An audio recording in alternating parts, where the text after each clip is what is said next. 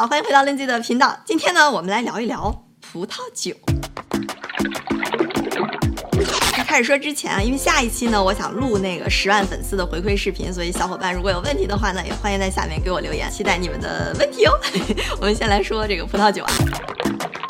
为什么想聊聊葡萄酒啊？因为我有时候发现，大家有时候去吃饭，对吧？一个菜单，然后拿一个酒单，十几页甚至几十页，然后你就坐那儿翻翻翻，除了能看懂一个 red white，然后就感觉一脸懵逼。还有比如说我们想去参加个什么聚会啊，给朋友送个东西，其实送酒是个挺好的这样一个礼物，但是呢，选啥？嗯，就感觉我们经常会看到葡萄酒，但是呢，就对它真的是知之甚少。当然，我也不是什么专家啦，就只是说，当我们了解了一些跟葡萄酒相关这些最基本的常识之后，百分之八九十的问题其实都能迎刃而解。所以下次，哎，我们再去像点个酒啊，送个人呀，就不用俩人一摸黑了，也是，哎，咱提升一下逼格。就比如说大家在那谈笑风生，在那聊酒文化的时候，我们也能就也能听得懂，也能聊上两句。我们先来看看这个酒单哈，一般你在一个酒单上，最大的分类一般分四大类，叫做红葡萄、白葡萄、粉红葡萄、气葡萄。当然也有其他更细分的一些分类，比如我们看什么甜酒啊，然后底下还有再细分的什么干红、干白。不过基本上你先知道这四种，哎就 OK 了。这四种其实分类也很直观了，物理上的一些性质，比如红酒是红的，白酒是白的，粉红酒是粉红的，气泡酒是带气儿的。但这几种酒最大的区别，其实它在酿造工艺上的不同。就比如说红葡萄酒啊，它那红色是皮儿里头带的，所以红葡萄酒呢是这种红皮儿的葡萄，它一般在酿造的时候，在发酵的时候是带着皮儿发酵的，所以它这就是红的。那白葡萄酒呢，它就不带皮儿，不管你是红皮儿葡萄还是白皮儿葡萄，只要你去了皮儿酿，酿出来都是白葡萄酒。所以总结下来啊，红葡萄酒一般就是红皮儿葡萄带皮儿酿造的，白葡萄酒一般就是白皮儿葡萄去皮儿酿造的。哎。那粉红葡萄呢，就带一点儿皮儿，哎，所以它一般呢，就是说跟红皮儿的葡萄有一个跟皮儿短暂的接触，但是在发酵的过程当中呢，是不带皮儿的，哎，这酿出来就会是一个特别美好的、充满少女心的粉红色，所以一般也特别受女生的喜欢。女儿贵妇一看，哇塞，跟玫瑰一样的颜色，给它又起了一个特别美妙的名字啊，叫 rose。你这么一读 rose。我就感觉是吧？这也其实是呃法国一个特别有名的地方，就是薰衣草乡普罗旺斯，它那儿其实就特别盛产 rose 这种酒，就是粉红色的这种葡萄酒。那气葡萄酒是怎么回事？那气儿肯定不是打进去的，那多没有逼格，对吧？酒里的酒精是哪来的？是葡萄里边的葡萄糖经过发酵转化成了酒精。那酒精如果再经过发酵，会转化成什么呢？哎，二氧化碳，对，哎，这就是气泡酒为什么会有二氧化碳了。所以最传统的工艺啊，这种气泡酒是经过了二次发酵才有了这个气儿。但是啊，不是所有的气泡酒都叫香槟，就好像不是所有的牛奶都叫特仑苏一样。那香槟呢，其实是法国一个地区，当然也盛产香槟这种酒。所以从严格意义上来讲，只有那个地方产的酒，我们才把它叫做香槟。所以按这几种最大的类分哈，一般来讲，这个白葡萄酒、rose 还有气泡葡萄酒，就口感会更清爽一些，也更适合新手入门。就比如小姑娘刚开始喝，一般都喝这种。那红葡萄酒呢，就相对来讲，哎，我们更醇厚，更有韵味儿。就比如说啊，咱们跟小姑娘出去约会，人家可能没怎么喝过酒，上去你要给人点酒，那最好就从这种比较清爽的入手。你要上去点一说，哎，我来一个啊波尔多的红酒，听着好像感觉挺那什么的。小姑娘一喝，啊，苦了吧唧，跟个酱油似的，从此就再不跟你去喝葡萄酒了。那小伙，这就基本是凉了，对吧？刚刚说那是最最基本的几个分类，那再往下说，我们看这个酒单也会出现各种各样新的名词，比如说，哎，有人说 Burgundy，有人说 Pinot Noir 就黑皮诺，有人说 Champagne，又是 Cabernet Sauvignon 就赤霞珠，一会儿是这个地名，一会儿是一些什么葡萄，葡萄还都不认识，就感觉啊乱七八糟的。但其实说到葡萄酒这儿呢，只要我们先明白了一个小概念哈，就能打开世界葡萄酒的大门了。是哪个概念？就是新世界和旧世界，它其实是一些对国家的一个分类。那旧世界呢，一般就是说那种。欧洲比较早期开始酿酒的那个地区的国家，一般就在地中海附近，以法国为首，然后像西班牙、意大利、德国、葡萄牙这些，他们呢就是历史悠久啊，工艺也很传统，所以在这些地区呢，葡萄酒一般是按照它的地区，甚至是再往下酒庄来分类的。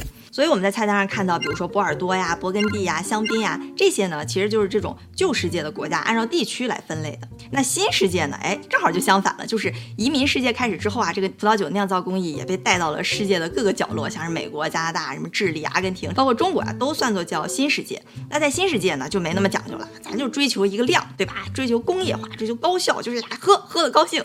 所以在新世界呢，就干脆我们就按都按葡萄来，对吧？就是是什么葡萄就叫什么酒，比如什么赤霞珠啊、黑皮诺呀，就 Pinot Noir 呀、沙尔 a 内呀，这些呢，一般就是新世界的这些国家根据葡萄品种来分类。但是你看菜单的时候，他才不跟你说哪些是旧世界，哪些是新世界，所以就葫芦角茄子都放一块儿了，那肯定觉得乱了，对吧？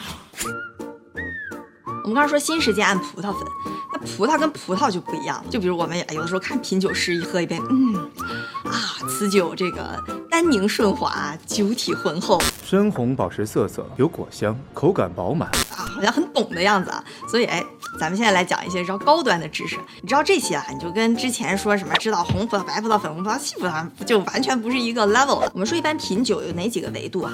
甜度、酸度、酒精度、单宁、酒体。前面这三个很好理解了，甜啊就甜，对吧？在酒里边对应着跟甜相反的叫干，你说干红、干白就这个意思。然后酸酸，酒精这就很很直观了。后面这两个单宁和酒体，这个就是品酒或者说装逼必备的一些小常识了。安宁是什么意思啊？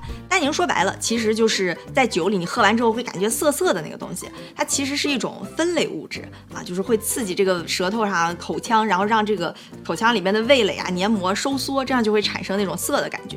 它呢，主要就是在这个葡萄的皮儿和葡萄那个茎里头。所以我刚刚我们说红葡萄酒，哎，重点知识，红葡萄酒是红皮葡萄带皮酿造的，所以呢，只有红葡萄酒里面才会有这种单宁，然后白酒喝着就清爽很多。但单宁它是个很淘气的小东西啊，它呢。就如果说在一个比比较冷的环境里边，它就会更涩。这也是为什么我们平时喝红酒的时候不会去特特意的去冰镇。但是白酒，你看它想清爽嘛，一般就哎弄个冰桶放这里，哎冰冰的，喝着感觉比较清爽。我们喝红酒的时候，你看经常弄一个哎这样各种形状往那一放，哎感觉逼格很高，叫醒酒器的一个东西。它就是为了让这个单宁哈跟空气接触完之后呢，这个就会可以挥发出去，就让酒没那么涩，然后留下这个酒香。但，一般哈这老酒或者说陈年的酒才需要醒，特别新，比如五年之内的酒，其实一般是不太需要去醒的。红酒那个杯子就是肚子特别大嘛，这个也是因为它想让单宁跟空气接触，然后把单宁给散出去，所以红酒杯一般肚子大一点。那白酒杯呢，它就想把这果香给包裹住，所以口就小一点，都是因为有这个单宁哈，然后才有了后续这一系列的故事。然后我们再说说这个酒体，酒体吧，我觉得就有点像是感觉是酒世界的人里边特意发明出来的一个很玄学的词汇。酒体的意思就是这个酒喝进去之后，在你舌头上你能感觉到它的那个重量。嗯，我是想不太明白，你这这是什么意思呢？其实就跟比如说我们喝牛奶。有这种脱脂的牛奶、低脂的牛奶、有全脂的牛奶，那你喝下去之后就感觉全脂的会稠一些，对吧？所以我觉得酒体大致其实就是这个意思。酒体是什么决定的呢？就一般来讲啊，单宁高的酒体高，酒精度高的酒体高。为什么这么说呢？就单宁，我刚刚不说苦涩嘛，所以你喝上去就感觉啊后劲儿很重。酒精度高呢也是嘛，辣喉咙啊，就感觉后劲儿很足，所以你就会感觉在口腔里感觉它们更重一些。所以啊，红葡萄酒它一般来讲是比白葡萄酒的酒体更重的。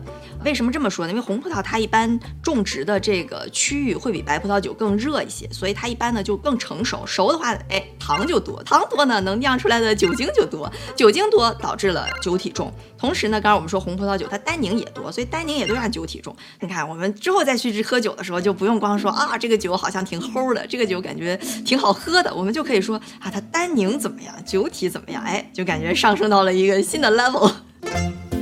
现在这七种呢，就是我感觉一般最常见的七种红葡萄、白葡萄。红的我列了三个，白的列了四个啊，最常见的一些酒的品种。你知道了呢？比如说我们点菜吃饭的时候，你就可以根据这个菜去搭配酒，对吧？就又上升了一个境界。就一般哈，比如说重一点的食物，像牛羊肉，我们就配那种重一点的、单宁多一点的酒，就搭配比较好。像是那种清爽一点的，比如海鲜呀、鸡肉啊、橙子啊，就酸一点的，那相应的我们就搭配着这种清爽一点，比如白葡萄啊，或者说酒体轻一点的这种酒。如果你觉得这七种也太多的话，那小林推荐呢，我们可以记住以下这三种啊。第一个呢，就是这个 Pinot Noir，就是黑皮诺。这个呢是在红酒里边酒体比较轻的，就是喝起来比较清爽的酒。所以如果女生想开始尝试红酒呢，我就比较推荐这个啊 Pinot Noir。然后另一个非常重要的原因呢，就是这个其实是小林最爱喝的红酒，大家可以去尝一尝，看看品味是不是差不多啊。Pinot Noir 最著名的产地就是法国的那个 Burgundy，就是勃艮第。然后还有一个一定要记住的呢，就是这个 Cabernet Sauvignon。Cabernet Sauvignon，法语说的不太好，请见谅。中文呢就叫做赤霞珠。平时你要看什么长城、什么杰百纳，那个杰百纳其实说的也是这个 Cabernet，就是音译过来的。这赤霞珠呢，它在红酒里边就属于那种酒体比较重的，单宁也比较重的那种，就喝起来可能更涩一点，更有那种酒的感觉。Cab 最有名的产地呢，哎，就是法国的名酒区啊，波尔多，当然还有加州的那种 Napa，其实都产很多很多的 Cab。就比如说我们从地理上看啊，这个波尔多就比之前我们说盛产 Pinot Noir 的那个 Burgundy 要更靠南一些，所以它呢产出来的这个酒，哎，我们稍微上升一点哈，到这个地理层面上，它的气候呢就更温温暖一些，所以产出来那个葡萄呢就更熟，就更甜，对吧？甜就酿出来的酒刚才说那一套，酒精更多呀，单宁更重啊，哎，就让它会感觉更。浑厚一点，那跟 Cab 最好的搭配呢，就是牛排了。说红酒配牛排，这里边说的红酒，大多数情况下都可以指这个 Cab。所以啊，比如说，哎，咱们再带小姑娘出去吃饭，你跟人点一个烛光晚餐，来一份牛排，然后你说，嗯，此刻就非常适合来一杯波尔多的赤霞珠，哎，小姑娘就会向你投去。崇敬的目光，就感觉嗯很懂啊。哎，行，红酒就说这么多了，知道这俩就差不太多了。那白酒我们就说一点，我就说说这个沙尔德内吧，就中文叫霞多丽。它呢，其实在白酒里边算是比较重的，虽然它整体喝起来也是会感觉没有红酒那么苦涩，但是在跟白酒相比呢，它就没有那么的酸，就感觉啊还是挺饱满的。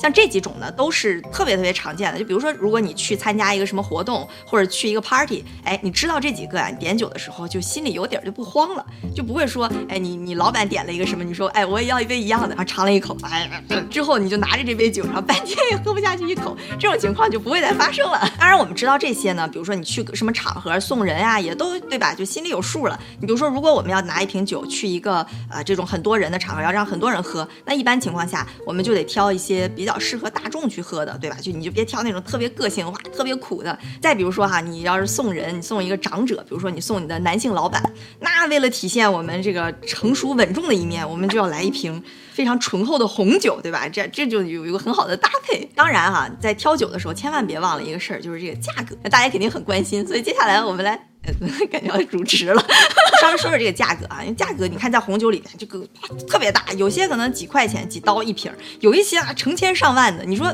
凭什么差距那么大，对吧？到底什么样的酒才是好酒？我们一提到好酒啊，很多人跟我一样，一想到的就是八二年的拉菲，应该是一个传奇的年份。八二年的拉菲，就感觉这个东西好像已经不简简单单是一瓶酒了，而是一个这种社会身份的象征。八二年拉菲，八二年拉菲，八二年拉菲有多贵？查一下，现在差不多一瓶呢，就是几万人民币的样子。那你说八二年的拉菲它为什么这么贵？哎，一是因为八二年，二是因为拉菲。拉菲呢，它其实就是法国波尔多地区的一个酒庄。就比如我们看菜单，一般它要按地区分完了，底下你再看哈，那个酒都写的酒庄的名字。那法国有成千个、上千个酒庄，像拉菲呢，就属于法国的五大名庄之一，所以就算是。出身名门吧，当然它出身名门并不是说就是只是一个名字而已，它其实就跟我们之前说那种奢侈品似的，它背后啊就是从它呃整个的生产的这个流程都有非常严格的把关，从一开始葡萄的种植、采摘，然后压榨、发酵，然后要调配、保存这一系列，其实里边都是很有讲究的，尤其是在这种旧世界的地方，因为它都是人工要按照他们那个工艺标准去做的。就比如说我们举个例子，从一开始的哎采摘到后面发酵，正常来讲啊，一般情况下一瓶酒差不多。多要六百到八百个葡萄就能酿一瓶酒，但是呢，就有一种特别特别工艺、特别高端的酒，它叫贵腐酒啊。那种呢，就是说你这个葡萄啊里边那个特定的葡萄品种，然后那个葡萄皮儿呢，必须是当有一些什么霜冻啊侵蚀到皮儿里多少多少，反正就很难搞啊。像这种葡萄酒啊，一般得两三万个葡萄才能酿出来一瓶酒，而且对工艺的要求也极其严格。你说这各方面的成本高，它价格是不是一下就上来了？总而言之啊，就是酒庄在这个酒的价格里面，因为它决定了这个酒的品质和酒的各种工艺啊，所以它是价格里面很重要的一个决定因素。那第二个，我们刚才说它是八二年，对吧？八二年呢，它相当于是在葡萄界的一个大年，就跟我们种粮食大小年儿一样，对吧？大年产出来的葡萄就好。那好的原材料呢，也是这个好酒里边很重要的一部分了。什么样的葡萄算是好葡萄呢？品种肯定不一样了，但是一般情况下，在它自己那个品种里边，就希望它更成熟一点。那一般更成熟的，就糖分更多，就能更能酿酒。所以这种葡萄呢，一般来讲就是呃，我们说好一点的葡萄。所以要想有这种好葡萄呢，那这个气候肯定也是非常重要的，对吧？就是比如说得阳。光充足，你肯定不能有什么雨了，对吧？你要整天下雨，那葡萄都豁了。所以你从来没看见说什么伦敦是一个盛产葡萄酒的地区，那因为那个气候肯定就不允许。这也是为什么啊，就地中海沿岸为什么那个旧世界的那五个国家气候特别适合葡萄的生长。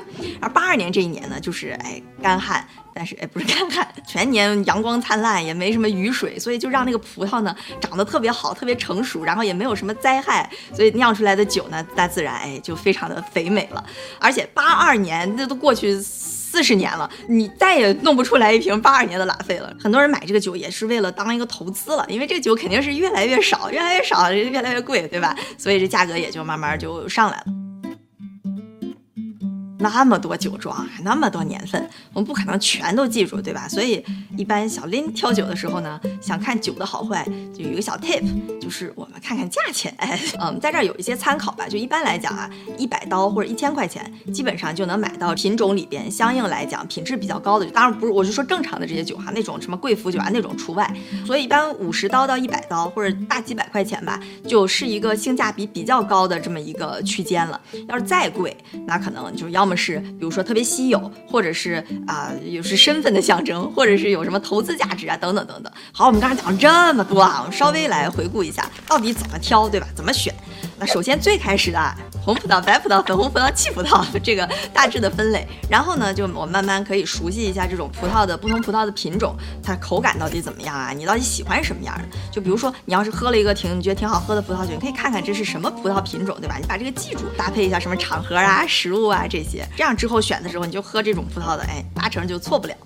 然后再往后了解一点儿呢，就是像酒庄啊、年份呀。